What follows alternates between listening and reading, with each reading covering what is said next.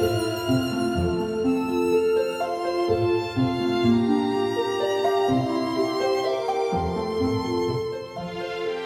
各位听众好，欢迎收听《优活谈心事》，我是主持人炳华。今天很高兴邀请到我的好朋友大树教练，欢迎大树教练。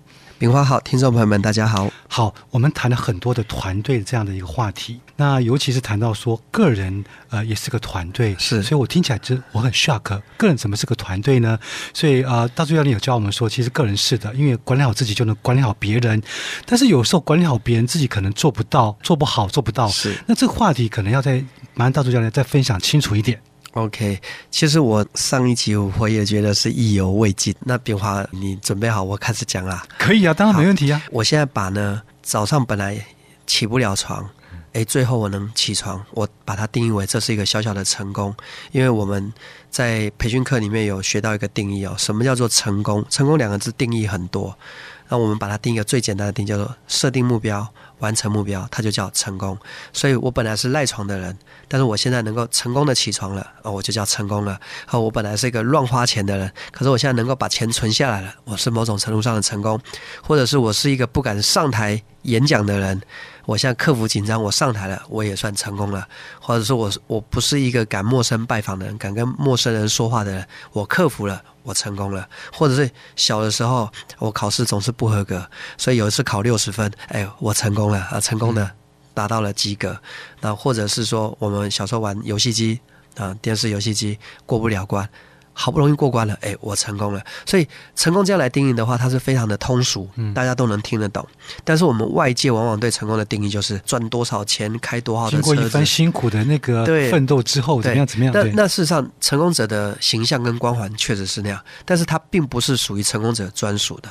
在整个世界、整个世界的各个角落、各个族群，他都有他那个世界的成功，包含小孩子学走路会走一步两步就叫成功，或者是一个附件的病人，他本来已经不能行动了，他现在只要能够复健，能够拐着拐杖走路，他都叫成功。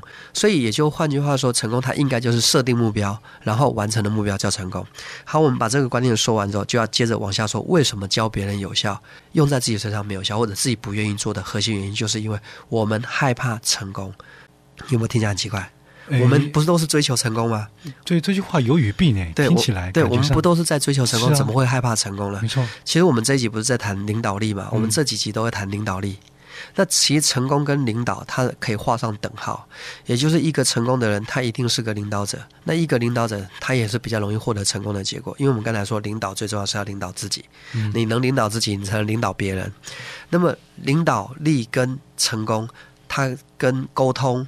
就是人际沟通，因为一个领导者他必然要懂得人际沟通，跟销售。那一个好的销售人员，他必定要懂沟通。那懂沟通的话，就会牵扯到领导。也就是说，你是个销售人员，那你要领导你的顾客，领导他，让他愿意跟随你。其实他这个话题，我们把它打开来讲，都是在讲同一件事：成功等于领导，成功等于销售，成功等于沟通。你看，他他是画个等号的。所以我为什么说人们害怕成功？其实人们也害怕成为领导，人们也害怕成为一个销售人员。人们也害怕成为一个有结果、有成就的人。那我现在跟炳华讲为什么？嗯，就是当你做一次、做两次，你都能成功的做到，你渐渐就会发现到，接下来我如果一直做下去，我就会变成一个成功者了。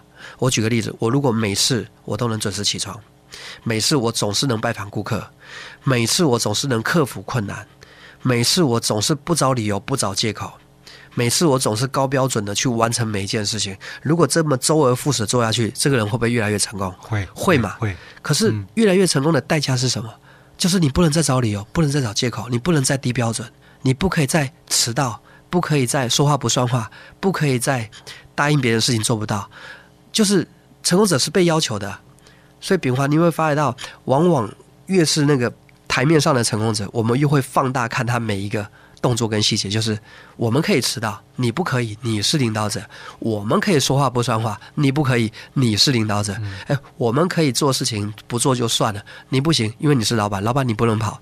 所以你会发现，作为一个成功者跟作为一个领导人，他是要被众人所要求的。那这种感觉其实说实在，一般人承受不住，所以他不愿意去成为领导者，不愿意成为成功者，因为不成功的人生多好啊！我可以赖床，我可以迟到。